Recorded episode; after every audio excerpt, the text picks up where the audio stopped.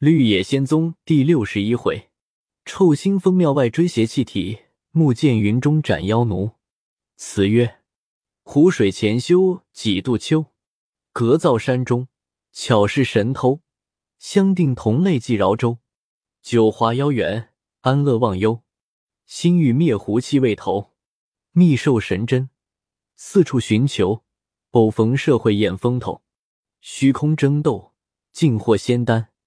又雕一剪梅，前回言温如玉弄得人财两空，孤身无以过那凄凉日月。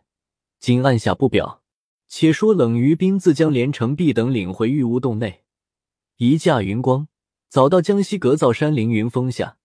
但见碧峰叠翠，古木参天，千红万紫，遍满幽谷，绝崇山峻岭之中，另具一番隐秀。再将那凌云峰仔细审视，真如一根翠竹，直立半天，自上至下毫无一点破绽。心里想到：那修文院天狐说《天罡总书》一书在此峰内，被鄱阳湖一昆鱼精盗去。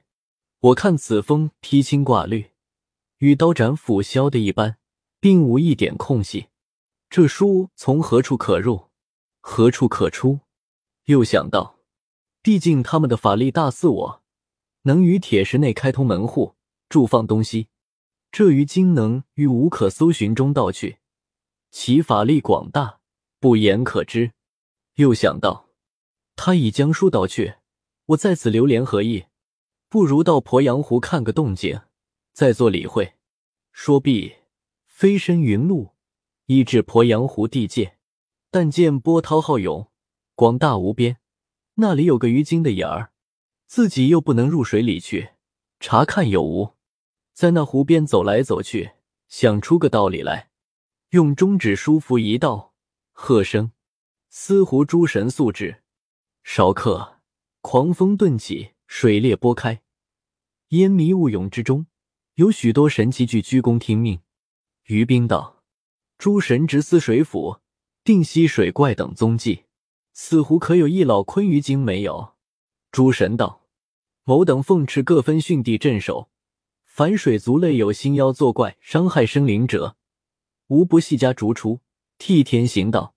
仙石国有一老鲲鱼，其大无比，在此湖内出入数百余年，从未见其伤害物命。某等见他顺时修养，酒后定化蛟龙，自二百年前至今。”只见此鱼游行过两三次，近年来时不知在何方停止，未敢妄对。望法师于别处江湖内查查。于斌听了，踌躇了半晌，发放众神后，以礼行来，到饶州地方，寻了一处无僧道的破庙停歇，遣超尘逐殿司外访查。过了几天，二鬼回复道：“水族之类。”非人可比，小鬼等无可稽查。于兵又设一法，于庙外贴一斩妖除祟的报单，早轰动了一州的人民，都来看问。见于兵形容肤色迥异繁流，一个个精神见鬼，有言妖者，有言仙者，虽施舍了几张符箓，替人家驱除了些魑魅魍魉之类，倒惹得地方官差人盘问短长。于兵道。这也不是个采访的法子，岂有个水怪在陆地上居停之理？但天狐曾言，老昆鱼率领众妖去饶州一带作怪，断无虚言。道的是我寻访不周之过，于是，在饶州左近府县，即名胜之地，随处踪迹。一日，飞升在斜山顶上，看那山形水势，并往来舟船，猛见正西上。起一股黑气，直奔西南。运目力细看，似有妖物在内品衣。于冰情之怪异，驾云随后追来，见那股黑气从半空里落将下去，顷刻他为散丝，被风吹尽，毫无一点形迹。于冰亦落下云头，在一山顶上四下观望，踪影全无。下山来询问居民，知系庐山境界。又见山岔中，男男女女各拿着祭物，三三五五都奔这座山来。于冰询问缘由，都说是去五虎沟天堑岭子孙娘娘会上进香还愿去。于冰道：“离此有多少里数？”众人道：“没多的里数，只用从这山域西北转两个山弯就是了。那边热闹的很。你这道人若会算命起客，也不愁不弄几个钱。”于冰想到，妖气也不知散归何地，我何不同他们走走？或者人烟众多处有些议论风声，也未可知。随即跟定了众男女，走了半晌，已到天堑岭上。放眼一望，见对山坡上有一处庙宇，规模扩大；又见山腰上下有十几处席棚，大小不等。内中有卖酒肉的，有卖香烛纸马的，还有掷头玩牌的。山门内外摆设着许多杂货物件。富人应用的东西极多，又见那些男女们有头顶香盘，一步一拜的；有口衔环带，身披鞍肩，雪驴马扒着磕头的；还有胳膊上用针钩穿入肉内，挂着大盘香，跪着还心愿的；还有少年妇女借烧香为名，打扮的粉白带绿，翠袖红裙。被那些浮浪子弟跟出跟入造皮的，甚至拥挤在一处，有掐手的，有脱鞋的，有趋势搂抱的，有偷拔簪环的，种种丑态不一而足。还有男看上女，女爱上男，眉目送意，眼角传情，或私相笑语，或暗定娇妻。烧这一番香不打紧，那些生心的男子图谋财色。一个个跟寻到妇人住家地方，不亲的设法认亲，不有的设法认友，将求福借币之善地，进城牵引到邪之良媒。你道这些妇女，岂竟是独自来的吗？无论大家小户，都有几个男子随往。富贵绅士家，多是知礼读书的人，放出妇女烧香游寺的还少，唯有这庶民人家，比邻而居。闲常时，妇女们通家往来，知廉耻、守妇道的，能有几个？彼此坐在一处，不是说自己男人长短，便是议论人家丈夫。若提起游街看庙，无不眉欢眼笑，互相传引。更兼男人十个，倒有一半不是怕老婆的，就是去意要奉承老婆的。再若到子孙娘娘庙内烧香，先占了个求养儿女的题目。比别的神庙不同，做丈夫的总心里有些不依允，也只得勉强相从。极致到了人烟凑集之地，男女混杂起来，他何尝不心跳面赤？又自己心中开解，烧香的妇女亦不止我一家，只得随波逐流罢了。可笑他又不警悔，到了下次，依旧还放妻女出来闲荡，身上有好衣饰的，先叫贼盗物色。面上有好姿色的，又被情郎留意，酒后失了财物，还是小事，势必弄成个乌龟方才满意。总之，这种人一出娘胎包，他就带几分龟性，不可以礼遇，不可以法绳。请看，凡怕老婆的，与曲意奉承老婆的，皆其做龟之根基也。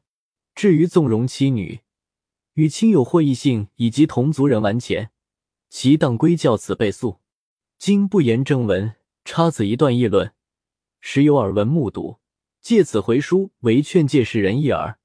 闲话少说，且说于兵走入庙来，见许多男女在正殿上拥挤着叩拜，两廊下摆设着猪羊，中间陈设着各色祭品，内外悬灯结彩，殿内又挂着几封碧霞元君的宝幡，三位娘娘面前。各列着三桌高头大供，无非是鸡鸭鱼肉、米面果品之类。两傍塑着些豹子送生的泥像。供案前站着几个和尚，打着磬，摇着铃，又顾取不施，又要偷看妇人们的面孔，手脚一个个忙乱不迭。于斌大概看了看，正要到后层庙内去，陡然间起一阵怪风，刮得那些善男信女颠颠倒倒、乱喊乱跑起来。但见屋宇震动，砖瓦飞腾，隔扇门楼，东西乱晃，中梁骨架，左右齐翻。老头儿寻觅儿孙，错抱定敲磬沙弥，拍拍打打叫肉肉。小娃子悲呼父母，紧搂住送生小鬼，亲亲热热唤妈妈。张家父拉定李家夫，跑散了乞巧发髻。城中男背上乡中女，掉了十样花鞋。和尚奔禅房，头触入窗棂，眼内拨不出，吆喝救命，会手头不湿，手伸在教纸炉中腾不过，乱嚷烧杀。庙外席棚，满天乱舞，场中独有，遍地摸钱，拾走沙飞。你是星辰齐落，云黑日暗，唯闻神鬼同号。于兵见风势陡至，刮得对面通不见人。须臾。天地昏黑，只听得男女叫喊之声不绝。运动双睛，努力一看，见庙内外摆设的猪羊祭品全无，慌忙起在空中，即用手将风尾抓来，在鼻孔上嗅了嗅，觉得有些腥气。于冰道：“是了，不趁此时踪迹他们的下落，更待何时？”放眼四下一看。见前次所见那股黑气从风内透出，往西飞去。于斌在云路中估计，相离有百十余里，连忙推云急赶。只差数里远近，猛见正南来一片乌云，内有两个妇女，一个穿青龙钻云对金氅，黑色百花裙，头盘凤髻，腰系丝绦，丝绦上挂宝剑一口，柳眉杏眼，玉面樱唇。那一个侍女打扮，于冰心里说道：“真仙焉有驾乌云之理？此必是妖精无疑。”见云露头切近，问道：“仙卿何人？”那青衣妇人见于冰骨骼秀雅，刀气充盈，即将云头停住，笑应道：“我九江夫人是也。上仙何人？”于冰道：“吾衡山炼气士，别号不华。”仙卿号九江夫人，可是上帝赤兽吗？夫人笑道：“非赤兽也，乃同道推许耳。”于冰道：“今欲何往？”夫人道：“因鄱阳圣母相招赴宴，系应命而来。”于冰道：“鄱阳圣母何人？”夫人道：“圣母修道五千座年，法力通天彻地，为我辈之鼻祖。”今又得《天罡总书》一书，越发神通广大。道兄若有余暇，可同我去一见，便可大受教益。于斌心中大喜，今日采访着了，又心里想到：此役妖类，若与他同去，反与昆鱼惊添了牙爪，万一招架不来，岂不失机？于是将雷火珠举在手中，说道。本意与你同去，只是我手中此物不一。夫人笑道：“道兄手中何物？”于冰道：“当下招你便知。”说罢，劈面打去，火光到处，大震了一声。二妖现形，即刻丧命。九江夫人乃属丈长义务于一系五丈余长一下，即跟随侍女也。只见二妖一翻一覆。从半空中坠落深山西涧去了。于冰收珠，向西一望，那股黑气也不知走到那方去了。于冰道：“不意一珠打去，二妖俱死。这鄱阳老妖，知他住在那里，正在作难间。又见正东上一前一后，有两块乌云滚滚而来。”于冰道：“此云邪气弥漫，必有妖物在内。”我何不迎了他去？万一他走别路，又得追赶。于是推云直迎了上去。云头渐近，仔细一瞧，只见前一块云内有一妇人，头缠蛇髻，鬓插双花，面若出水芙蓉，腰似风前若柳，穿一身大红金缕衣，下配借花白鹤裙，腰悬宝剑，手提拂尘。后面云内。也是一侍女打扮，于冰道：“不用说，也是九江夫人一类。”心里说道：“此番若再用雷火珠，射获两个俱死，这婆养老妖又从何处找他？不如用飞剑先斩那有本领的妖妇，留下后面侍女做活口，好问老昆鱼下落。主意拿定。两处云头只相隔数步，于冰停云问道：“仙卿请了。”那妇人见于冰问他，也将云头停住，先将于冰上下一看，知系道德之事，忙笑应道：“上仙何人？今往何处去？”敢劳下问。于冰道：“我衡山炼气士是也，今于终南山会一道有使回。仙卿法号其事之？”妇人道。我广信夫人是也，今因鄱阳圣母差侍女请我吃酒，特来一会。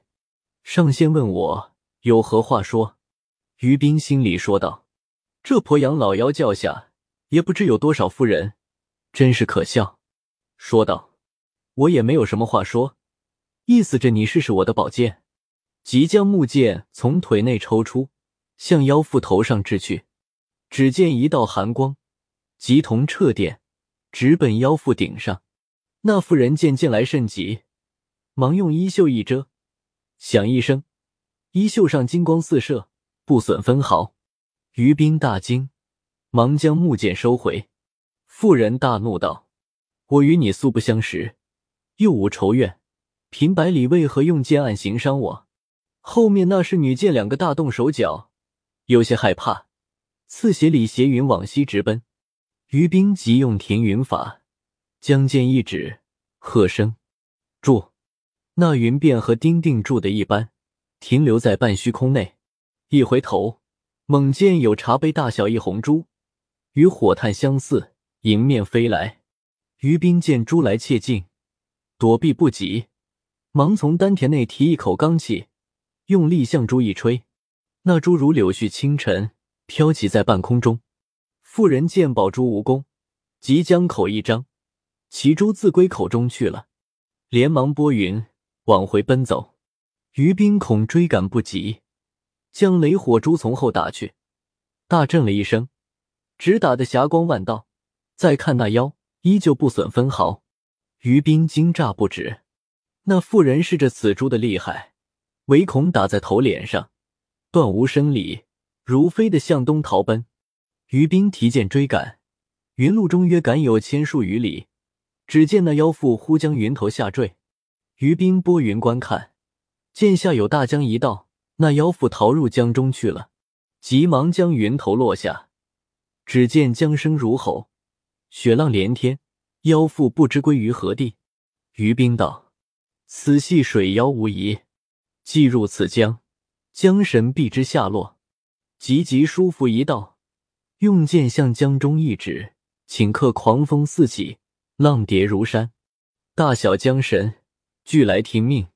于冰道：“贫道是才在云路中感一妖妇，跳入此江中，诸神可曾见否？”众神道：“此地系扬子江上流，舟船来往者甚多，从无妖物栖止。”于冰道：“我才见他入水，敢烦诸神速查去向。”以便擒拿。诸神道：“并非某等故为领旨。今据法师言，此非居庭之妖，乃行妖也。行妖去向，实无定所。此将回环数千余里，他又是客不停留之物。某等该从何处查起？”于冰道：“诸神所言亦是，请回吧。”众神退去。于冰又将那江行水势上下看了一回。想到，我和吃鱼至此，一妖免脱事小，天罡总输事大，只管在此掩哀。倘教那侍女走去，或被别妖解脱，这鄱阳老妖下落，又该问谁？唯恐云漫，即驾遁光复回原路，远远眺望，见那侍女还停留在半空，心内大喜。原来这侍女被于冰用停云法停住，一步不能动移。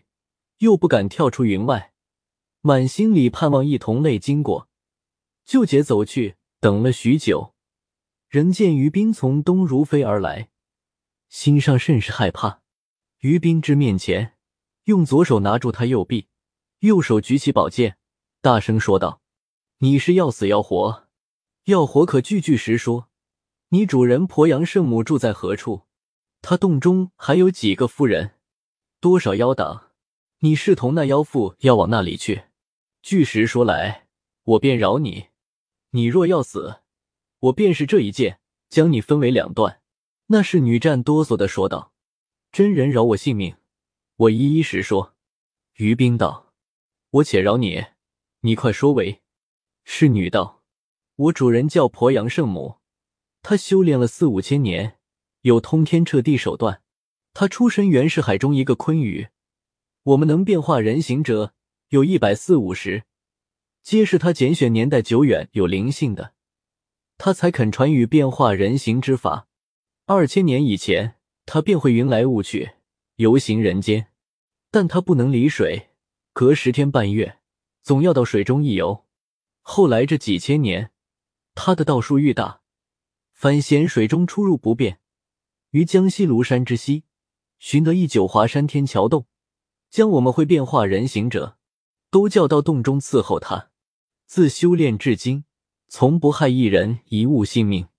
他若化蛟化龙，一早正其果位；但他齿为鳞甲一类，地狱脱尽凡骨，做一上界金仙，才是他的志愿。只因他道行日大，于一二百年内。陆续来了三位夫人，拜为门下。一叫广信夫人，她原是个熬鱼修炼而成，即真人是才敢主者；一叫九江夫人，系以乌龟修炼而成者。圣母洞中还有一白龙夫人，系以银条鱼修炼而成者。他三个各有一二千年道行不等，其性都爱人间俊俏子弟，而广信夫人更是一日不可暂离。他三个都能隐显变化，法术超群。若得些珍奇异物或美味佳品，必要与我圣母进献。因此，我圣母甚喜他们，常指教法术，又借他们贪淫，恐坏正果。近午，白龙夫人带领侍从，不知从何处弄来些猪、羊、鸡、鸭、酒菜、面食之类，到我圣母洞中进献，又差我与一侍女。分头去请九江、广信二位夫人，今被真人拿住，问我缘由，我一字不敢设虚，尽情实告，只求真人饶放我去吧。于冰道：“你得领我到九华山天桥洞外，我便饶你。”侍女道：“我就领真人去。”于冰道：“你可先行，我在后面跟你。”用手一指，齐云便行。约走有一杯热茶时候。侍女回头，用手指道：“前面双峰直立，峰中间系九华山洞门。”于冰下士已看得真切，又将云头停住，向师傅道：“我本意饶你性命，一则与你们巢穴甚近，怕你走路消息；二只看你伶牙俐齿，酒后必作怪人间。”那侍女还欲哀告，于冰手起剑道，在云内现出一个大虾。从云内坠落身剑去了，于冰将遁光落下，一步步走到洞门前，正欲用法开门，忽见洞门开放，从里面走出两个侍女来，看见了于冰，大惊道：“道士从何处来？”于冰道：“特来化斋吃。”两侍女道：“此系鄱阳圣母别宫，客下是白龙夫人整备筵宴，与俺圣母小饮。”因酒后广信、九江二位夫人不见到来，差我二人又去推请。你系肉骨凡夫，怎敢妄想天府滋味？若教俺圣母知道，只怕你有死无生。快快去吧。又一个道：“谁耐烦与他细讲？洞门左右开着，随他去吧。”说罢，两个分路，一往正南，一往正东去了。于斌走入了洞门。不过数步，便看不清楚道路，觉得阴风扑面，而中但闻绝江倒峡之声，一步步缓行前去，有一里多路，方看见一座洞府。于冰入了头门，见二层门上有许多奇形怪状、叼嘴鱼腮之人，或坐或立，在那里把守。看见了于冰，大喝道：“你是何处野道士？擅敢闯入圣母宫阙？真该碎尸万段！”于冰笑道：“你们还要和平些儿，听我说。我是个会耍戏法的道人，特来奉献圣母。”把门的道：“谅你有何妙法，敢在俺圣母面前卖弄？”又有几个道：“戏法最是醒皮，我们与他回禀一声，看圣母娘娘意旨何如？”续了片刻，出来说道：“娘娘传你入去里，你需要步步小心着。”于斌听罢，便随那妖入去。正见一字天狐降主后，登山涉水蔓延牢，诛邪斩臂之原委，闯入龙潭觅老妖。